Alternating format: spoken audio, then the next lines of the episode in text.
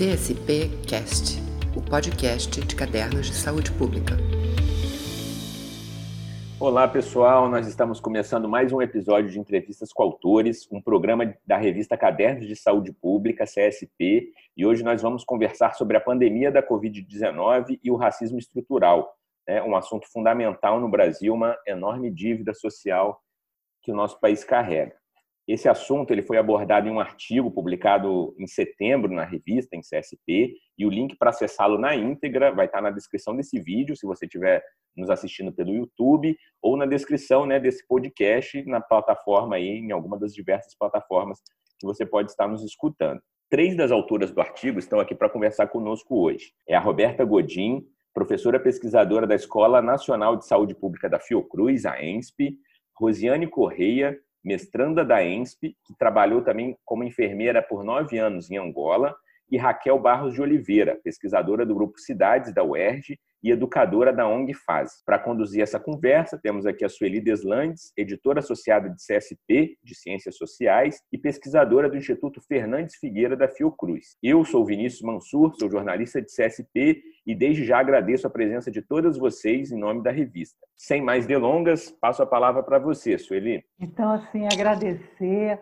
a todas as autoras, dar as boas-vindas a esse programa dizer que foi assim um, um prazer e, e, uma honra poder editar esse artigo de vocês, né? acompanhar né, todo o percurso editorial desse artigo. Um artigo que eu não tenho a menor dúvida que ele já constitui uma referência na reflexão sobre a pandemia né, da Covid-19 e as formas desiguais né, de impacto e como essa pandemia tem afetado desigualmente a nossa população brasileira e o quanto que essa pandemia também revela todas as desigualdades estruturais da nossa sociedade, né?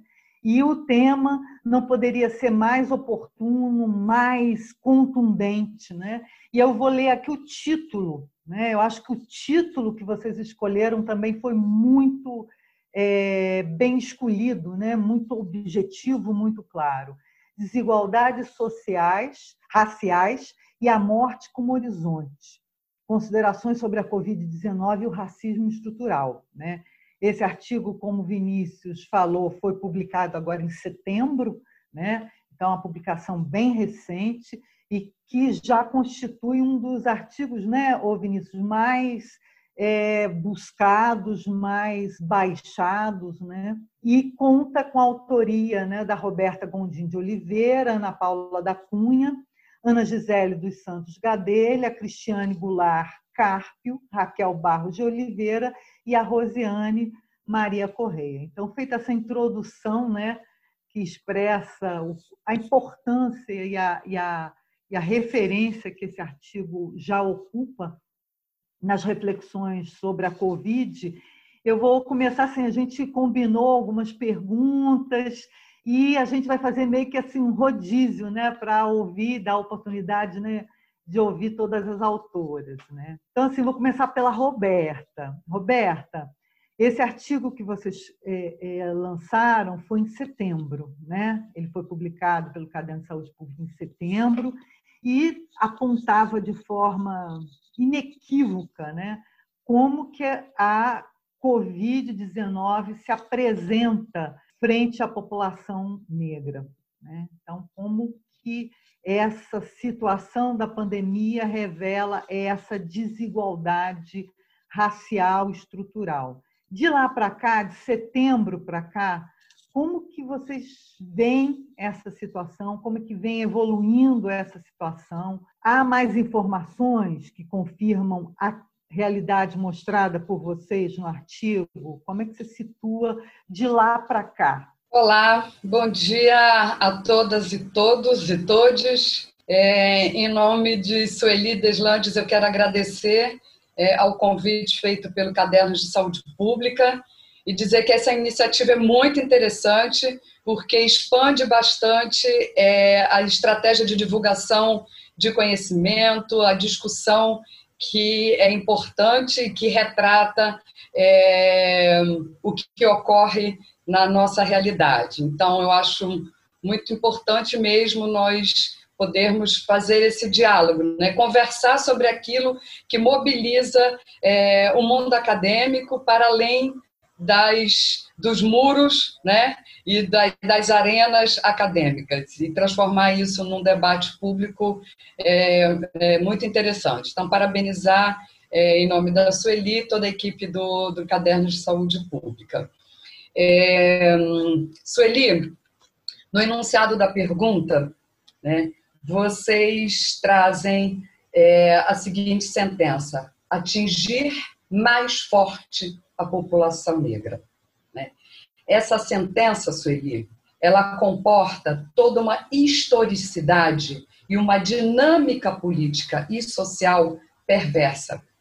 É essa dinâmica e essa historicidade que se traduz em doença e morte da população negra. E que a Covid-19, ela nada mais é do que uma parte importante, agudizada, né, trazendo cores fortes desse enredo. Mas, infelizmente, ela não é a única. E, infelizmente, ela é ao contrário. Ela é acompanhada, né, esse atingir mais forte a população negra em relação à Covid, ela é acompanhada por vários outros atingimentos, né? que no campo da saúde nós temos é, formas de analisar a maneira como as populações adoecem, como elas são atingidas, a partir dos nossos indicadores. Né? Então, por não ser a única, ela é acompanhada pela, pela taxa de homicídio, ela é acompanhada pelo índice de tuberculose, de sífilis, de morte materna, na mortalidade diferenciada da AIDS da população negra. Né? É, eu aqui estou só dando alguns exemplos, tá certo? E isso se deve ao quê? Retomando o que eu acabei de falar, ao nosso histórico colonial e suas constantes, as suas permanentes atualizações nos moldes é, da manutenção das desigualdades no Brasil de base racial. Então, eu digo sem, sem, sem titubear que o recorte de classe no Brasil respeita o recorte racial. Ele é, uma, ele é um desdobramento do recorte racial, e aí, nesse sentido, tenho certeza que Raquel vai aprofundar essa, essa discussão. É, eu tenho certeza de que essa realidade ela responde a, a uma premissa, que é ter como é, ter o racismo como um sistema de poder. Né? É, eu poderia ficar o dia inteiro dando exemplos né, é, desse atingir mais forte, mas respondendo diretamente à pergunta da, de Sueli, é, essa tendência, Sueli, da, da, do, do, do, comportamento desigual né, é, da Covid, sob o ponto de vista racial, ela se mantém. É uma tendência que se mantém e se agudiza, né, obviamente, ao longo é, das semanas epidemiológicas. E foi isso que nós é, pudemos constatar, ainda que tenham tido mudanças significativas na forma de apresentação dos dados de mortalidade, de incidência, é, e de outros indicadores da, da Covid, do ponto de vista nacional, por parte do gestor das informações ao longo das semanas epidemiológicas, é, a despeito dessa mudança que impacta, de certa forma, na comparabilidade dos dados, o que é que nós podemos é, constatar? E aí eu vou trazer alguns exemplos para nós é, é pensarmos juntos, analisarmos juntos essa tendência perversa. Né? é, que espelha a nossa, o nosso processo societário de base racializada. É, ao longo dos últimos meses, desde abril mais ou menos, que nós instituímos é, no âmbito do Observatório Covid Fiocruz, né, Observatório Covid-19 da Fiocruz, é, um eixo dedicado especificamente para a Covid, monitoramento e análise da Covid nas populações é, residentes em favelas. E quando a gente fala de favelas, a gente fala de população negra, sim, porque a desigualdade no Brasil tem cor, tem raça. A favela tem cor, as prisões têm cor, os manicômios têm cor, as cozinhas têm cor, a população em situação de rua tem cor. Por isso que eu falo que a nossa demarcação de classe é racial. Né? E acompanhar a população favelada, em especial do Rio de Janeiro, é efetivamente olhar o comportamento pandêmico né, desta doença na população negra. É, e a partir de todo um trabalho realizado por um grupo de pesquisadores da escola, vou citar nominalmente, André Perissé, Bianca Leandro, Jussara Ângelo, é, eles criaram uma tipologia da cidade a partir de grupos, agrupamentos de espaços territoriais com é, é, mais ou menos concentração de favelas, para entender o comportamento da doença. E o que foi que nós encontramos? Né? Bem, dessa tipologia, nós temos regiões é, com baixa concentração, regiões com é, alta concentração, mediana concentração e altíssima concentração de favelas. E o que foi que nós encontramos, Sueli? Né? Voltando à sua pergunta da manutenção desta tendência. É, a taxa de incidência em todas essas tipologias é maior em negros. Independe do espaço territorial que ele ocupe. Ele pode estar, inclusive, em bairros com baixa concentração de favela, mas a incidência é maior nesse corpo negro. E não é à toa. Isso responde a esse enredo. Quem é que pode ter acesso ao, tra ao trabalho protegido? Quem é que faz uma cidade funcionar quando parte dela precisa se recolher? Ou, na verdade, toda ela precisa se recolher, mas só parte tem acesso a essa oportunidade que no Brasil não pode ser colocado nos termos de oportunidade, tem que ser colocado nos termos de privilégio. Então, nos termos de privilégio, quem é que pode ficar em casa? Quem é que pode não circular? Né, para a cidade se manter existindo, para a cidade se manter funcionando. É a população historicamente vulnerabilizada, né, que tem uma colagem racial nesse sentido. Então, a taxa de incidência é muito maior em negros. Em relação, por exemplo, ao percentual de óbitos, 48% dos óbitos na cidade do Rio de Janeiro é em negros e negras, 31% em brancos e 20% não informado. Rosiane vai tratar dessa questão. Se nós é, trabalharmos esses 20% de não informado à luz da tendência né, da distribuição desigual, a gente já sabe como é, aonde é que vai aumentar esse percentual de óbitos em negros na cidade do Rio de Janeiro, como um paradigma da nossa desigualdade. Sim, porque os grandes centros urbanos eles são laboratório de um comportamento desigual é, da distribuição de riqueza, do processo de, de adoecimento e morte, enfim.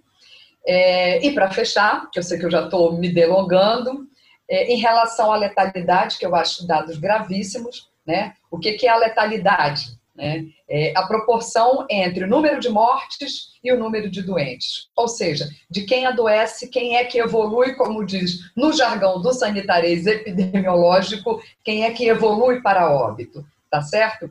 E isso nos fala de acesso ao tratamento, acesso ao, diagnóstico em tempo, em tempo necessário, acesso à hospitalização, à atenção à saúde de maior complexidade como, por exemplo, aos leitos de, de, de UTI, leitos de complexidade. Né? Então, a letalidade nos fala sobre isso. E o que, que a gente vê? Uma proporção maior né, é, da letalidade é, em negros e negras em torno de 5%. Em brancos é bem menor, não, é em torno mais ou menos de 3%.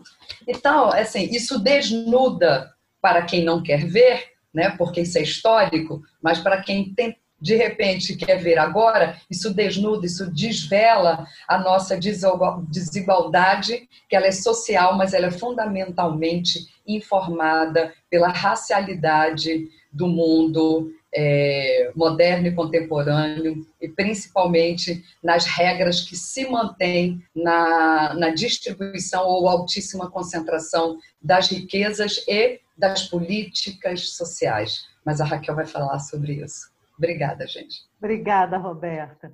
Assim, um, uma questão que você também abarca agora, Roberta, e, que eu vou passar um pouco para a Rosiane refletir conosco, né, é o quanto que a sociedade brasileira historicamente ocultou, invisibilizou, né, diluiu sobre N formações ideológicas discursivas a questão do racismo, né? E como que isso se expressa também, essa invisibilização se expressa também nos indicadores de saúde, né?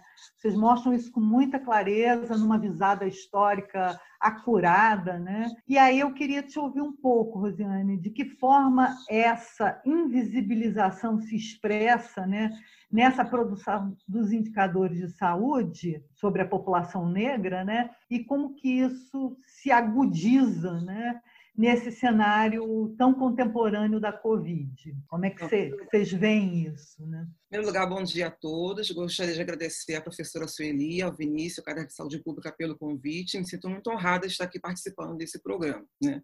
Professora Sueli, dando continuidade às reflexões que a Roberta já né, colocou aqui para a gente, que são bem sérias, eu trago um pouquinho de uma contextualização histórica da formação da sociedade brasileira. A gente, nós temos que nos entender enquanto sociedade para entender o que acontece com a gente hoje. Tá?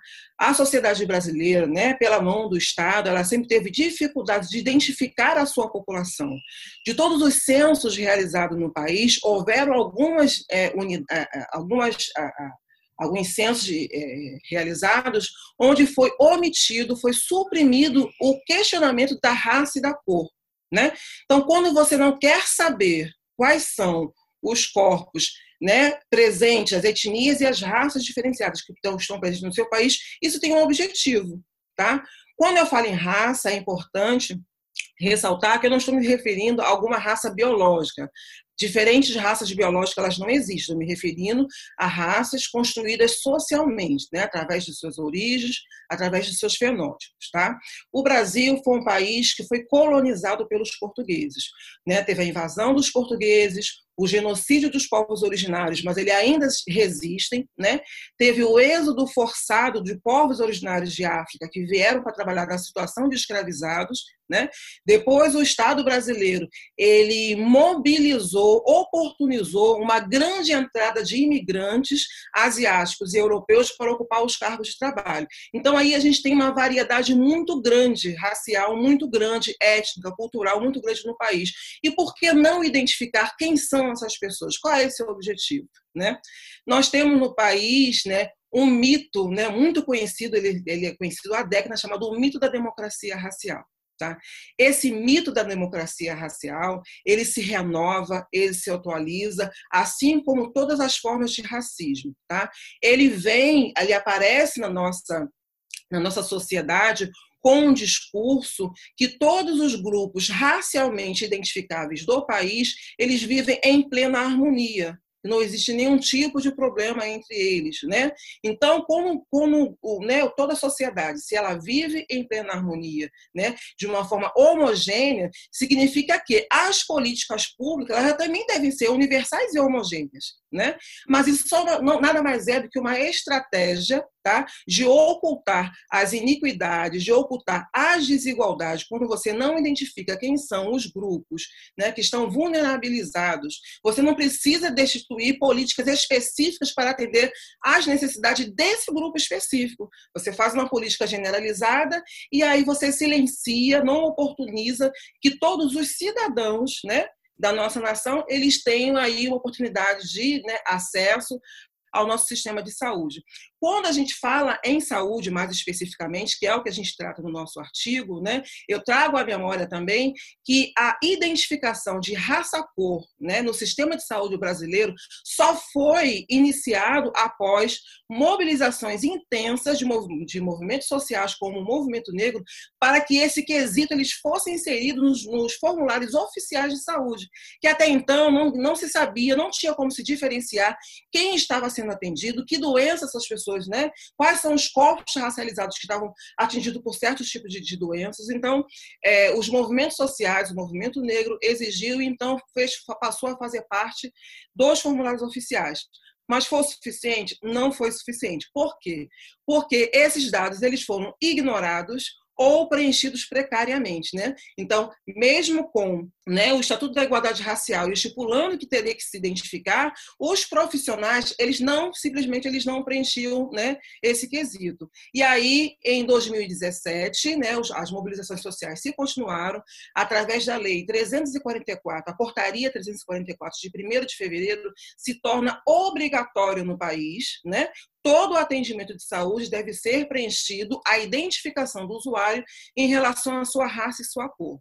Tá? Então, parecia que a gente estava dando um passo né, adiante, né, porque a gente, quando a gente debate, quando a gente discute essas questões raciais, é porque a gente quer mudança, a gente quer mobilidade. Então, a gente estava num momento que parecia que a mobilidade estava começando a acontecer e fomos acometidos com a Covid-19 uma pandemia sem precedentes na nossa contemporaneidade, né? com várias estratégias, como a Roberta já falou para a gente aqui, que nós não conhecíamos o isolamento social, esse distanciamento, né?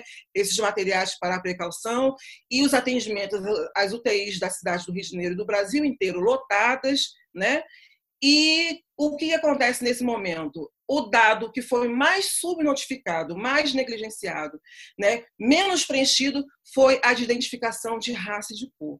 Né? Isso é por acaso? Né? Não é por acaso. A gente vê que desde muito tempo, desde nosso país colonial, que se tem a intenção de silenciar, de apagar a presença desses corpos né? nos processos de saúde e doenças da nossa sociedade.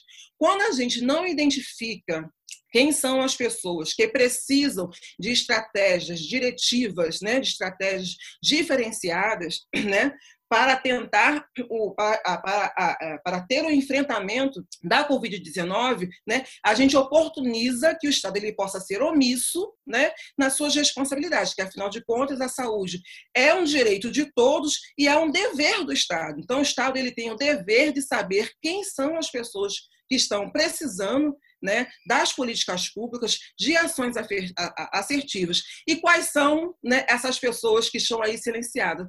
São os corpos negros, é a população negra. Né? Por isso, a gente tem muita dificuldade no sistema de saúde de estar tá ali racionalizando e identificando, porque se você não identifica, você não direciona políticas para esse grupo. Está fechado o microfone, professora eu, eu, me dei conta. E como você coloca assim muito bem, Rosiane, essa invisibilização é uma é uma é uma, um acirramento, né, dessa produção de desigualdade, né? Um acirramento sem precedentes, né? Raquel, eu fiquei assim é, com nós ficamos com, com uma reflexão, né, muito clara do aporte que vocês fazem no artigo a partir da categoria de racismo estrutural né? uma categoria extremamente potente, né? e que demarca uma reflexão muito madura da intelectualidade negra, um lugar de fala inquestionável, né?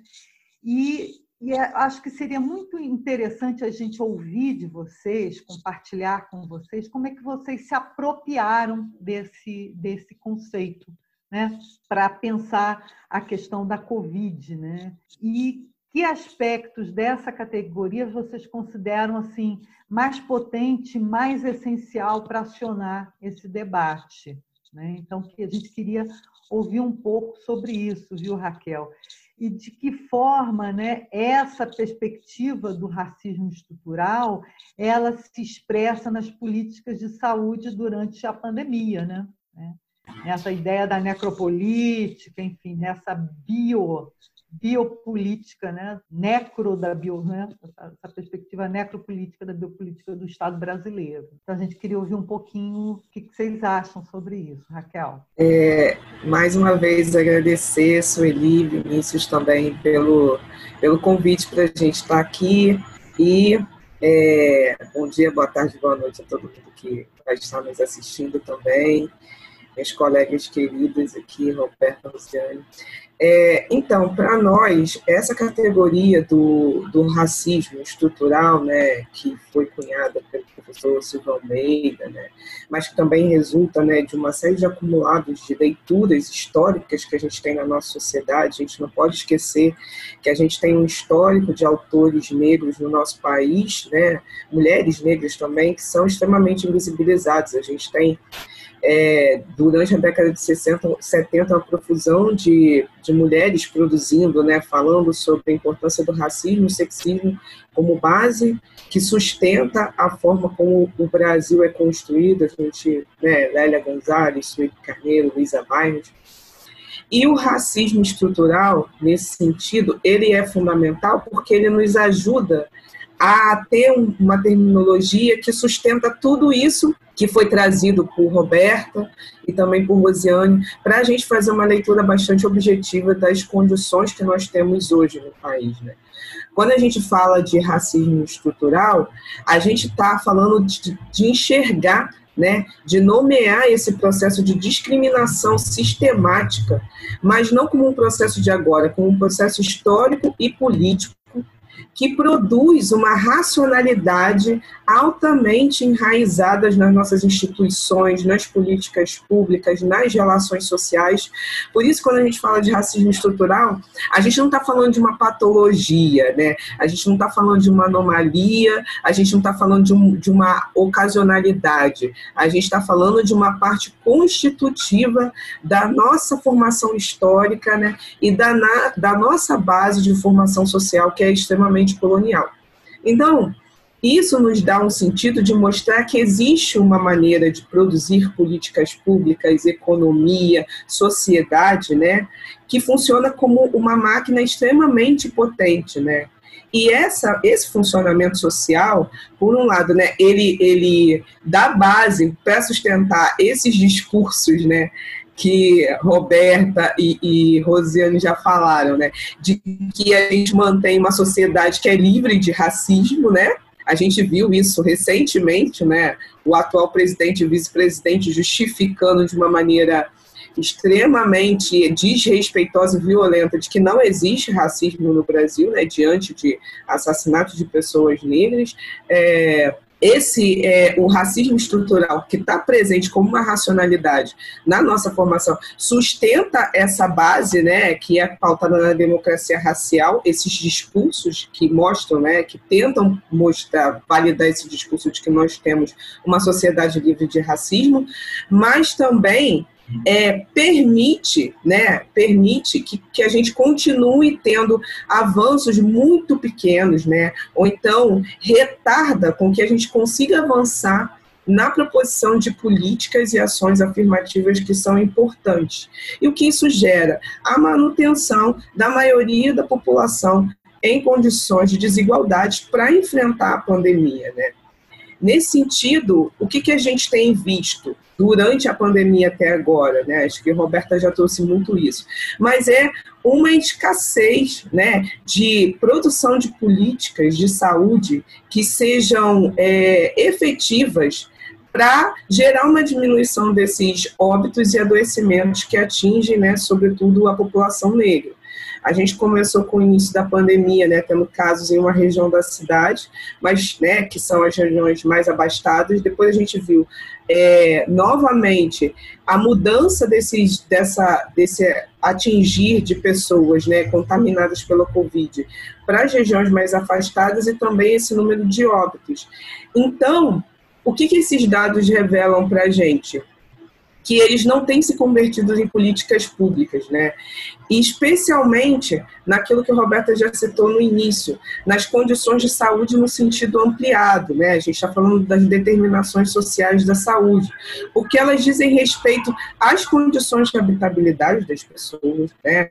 Nas favelas e periferias, que vivem um processo histórico também dessa presença do Estado como uma ausência é, estratégica intencional né? Então, a gente está falando de uma condição geográfica específica por uma ação do Estado que é intencional, a gente está falando de como as pessoas enfrentaram a falta de saneamento básico e de saúde e de água durante esse processo, né? então, que diz respeito diretamente à condição de saúde, e a gente também está falando das condições de trabalho, a gente está falando sobre a possibilidade de se colocar em risco ou não. Isso diz é, do que quando a gente fala de racismo estrutural e relacionando também com a necropolítica? A gente está falando daquelas pessoas que podem ser colocadas numa condição de risco e numa condição de morte, né? Então a gente está dizendo, a gente está mostrando quem são os corpos matáveis dessa sociedade, as pessoas que são deixadas em condições de morrer, deixar morrer, né? Então a gente está falando desse controle que considera algumas pessoas mais próximas da humanidade e outras mais distantes, e isso relacionado à cor da pele, relacionado à maneira como elas são enxergadas. A gente está falando da ausência de humanidade, como, as pessoas, como essas pessoas são vistas nossa, na nossa sociedade. Né? Então, o que, que a gente tem de políticas de saúde para essa população? A gente não tem uma testagem ampla, a gente não tem que atinja toda essa população. O que a gente viu de política sendo proposta para a maioria da população foi o auxílio emergencial.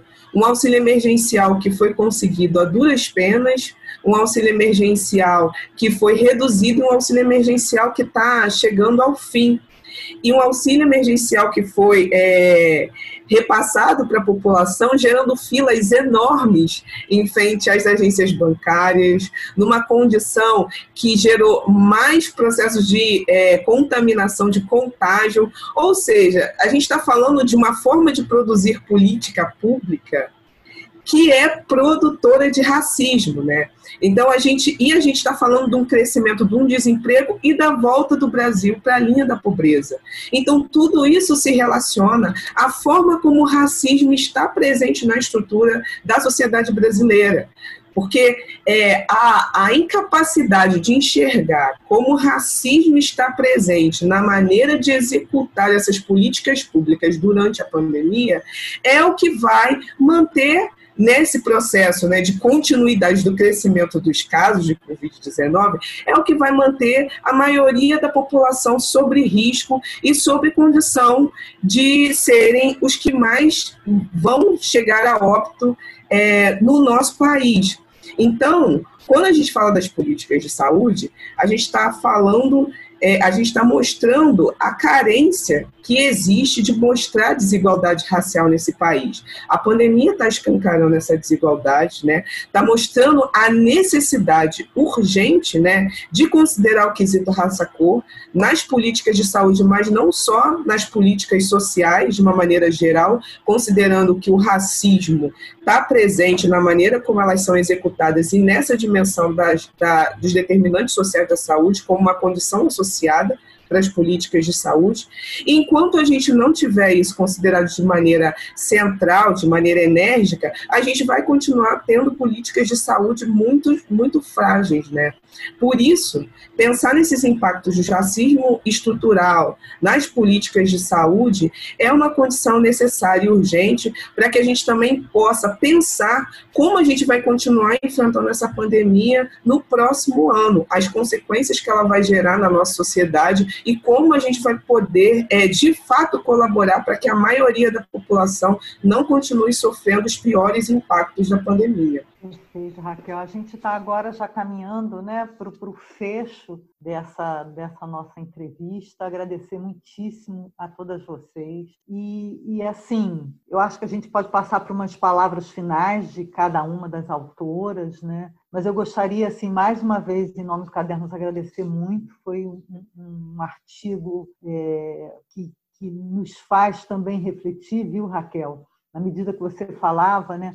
da potência também que vocês aportaram, né? o legado de reflexão crítica, as várias iniciativas que vocês também aportaram no, no, no, artigo, mostrando tanto a potência dos observatórios, dos grupos, né, que estão fazendo uma reflexão na, em cima da, da, da, da, produção dessa pandemia, que estão mostrando caminhos, que estão né, é, é, tornando visível e, e, e, como vocês colocaram no artigo, né, escancarado, né? vocês usam essa expressão, né? o quanto que a pandemia ela escancara, né? ela torna inquestionável. Né? Então, eu acho que o artigo de vocês ele, ele tem esse papel não só de mostrar com, com todo rigor científico como que a pandemia revela essas desigualdades, mas também aporta a potência da reflexão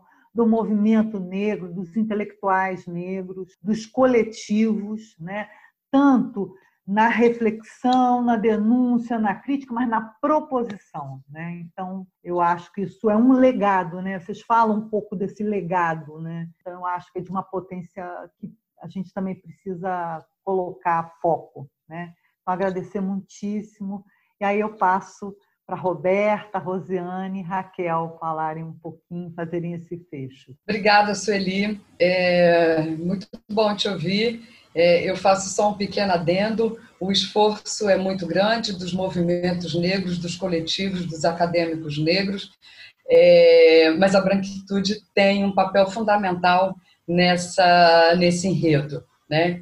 É, então é importante que nós não é, estejamos sozinhos nessa luta tá certo?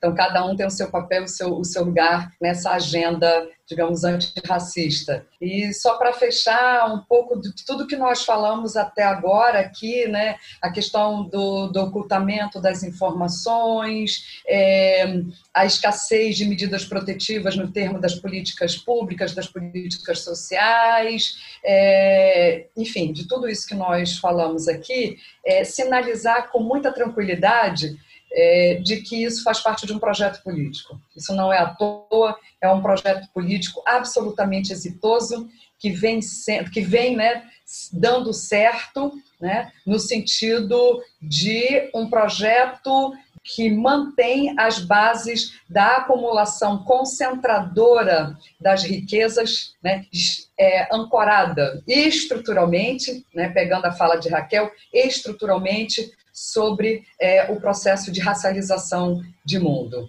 Então, é, a gente não pode ser ingênuo e não olhar este enredo como um projeto político. Né? É, e destruir esse projeto político é passar exatamente pela, pela mirada crítica é, de entendimento de que o Estado produz políticas na vertente biopolítica para determinados sujeitos a partir da, da, da, racionalidade e das normas do Estado de Direito e o seu oposto, a necropolítica para populações racializadas. Então, olhar este projeto político de frente como estratégia de manutenção e de reprodução concentrada de riquezas é questionar o mundo como ele se coloca, se coloca hoje, é, antes né? se coloca hoje e produzir um, talvez um enunciado de futuro diferente. Né? Era isso. Obrigada pela oportunidade de conversar com vocês todos. Então, minhas palavras finais são de que né, a sociedade civil ela está dando um recado para o nosso governo oficial, né?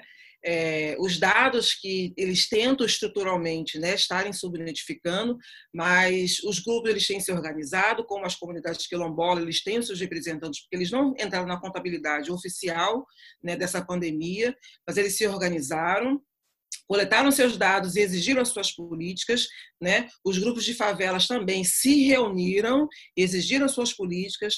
A Abras, com a Associação Brasileira de Saúde Coletiva, no dia 23 de abril de 2020, ela fez uma carta ao Ministério da Saúde, né? É, colocando toda a, a, importância de se preencher esse quesito raça-cor, né? Para os indivíduos, né? Que estão, né? Sob os cuidados do nosso sistema de saúde. Né? Então, eles estão tentando, mas nós estamos resistindo. A luta é dura, a luta não é fácil, mas nós estamos aqui com a disposição. Só uma coisinha rápida que eu ia finalizar minha fala e esqueci, estou aqui furando o protocolo. É, eu queria fechar minha fala com uma frasezinha de, da nossa amada Conceição Evaristo, que faz muito sentido para nós, que é o seguinte: eles combinaram de nos matar, mas nós combinamos de não morrer. E aí a força da resistência negra no Brasil e no mundo. Bom, diante da, da fala das minhas companheiras, o que eu tenho a dizer é que esse é um, um movimento que não tem mais retrocesso, né? De questionar as bases que estruturam a nossa sociedade. Né? Então, é importante que as pessoas que estão nos seus lugares de privilégio possam estar com a gente é, nesse combate, na desconstrução dessa sociedade, da maneira como ela vem sendo estruturada e colocado né, a população negra, indígena, nos lugares de subalternidade, nos lugares de desumanização, porque é, nós vamos continuar produzindo, nós vamos continuar produzindo esse, essa, esse embate teórico, metodológico de produção de políticas públicas, e nós precisamos que todos todos estejam engajados nesse processo de luta antirracista. Né? Ele é fundamental para que, de fato, a gente tenha todas as pessoas incluídas no rol de humanidade, não só no que está descrito como lei, mas de fato e de direito. É. E assim, parafraseando né, a Angela Davis, esse papel da branquitude né, que Roberta nos pontua, né, não basta não ser racista, há que se, ser, há que se engajar na luta antirracista, né, que é um outro, né, um outro posicionamento, como Raquel coloca. Então, assim, agradecer muito. Acho que esse, essa sessão foi muito especial. Né? Então, muito obrigada. Passo para Vinícius fazer o fecho oficial aqui da nossa sessão e agradecer mais uma vez as companheiras. Eli, obrigado. É... Obrigado também para a Rosiane, para a Roberta, Raquel. Agradeço em nome da revista, uma verdadeira aula que vocês deram aqui para a gente. É, certamente, né, nos termos que a Rosiane colocou, esse corte de raça é fundamental para que a gente consiga enxergar né, e aí enfrentar os nossos verdadeiros problemas sociais, os nossos grandes problemas sociais. E a revista, né, Caderno de Saúde Pública, está aberta aí, né, para poder contribuir mais, como sendo esse espaço, né, que a, a Forceps aí foi conquistado, eh, né, para que essa temática ela continue, né, sendo pautada e fazendo recortes dentro de tantas outras temáticas que são fundamentais, especialmente, né, na saúde também, mas também em diversas outras áreas. A revista espera poder contribuir mais aí com, com esse debate. É, aproveito, inclusive, para né, reforçar aqui, como já foi colocado, que o acesso, a, né, o link de acesso ao artigo está aqui na descrição do vídeo, do podcast. É, o, aliás, esse artigo ele fez super sucesso aí nas nossas redes sociais, foi mega compartilhado, comentado, foi uma repercussão muito legal. Inclusive, isso rendeu também matérias na imprensa, né, que foram super republicadas também. Houve uma matéria da Agência Brasil que foi muito republicada, né, por ser uma é, emissora pública, né, uma, um site público, né, uma agência de notícias pública, também isso facilitou bastante o compartilhamento, a republicação desse artigo. Então, foi muito legal. Parabéns para vocês, reconhecimento do trabalho de vocês e que a gente espera estar somando. Tá bom, gente? Muito obrigado.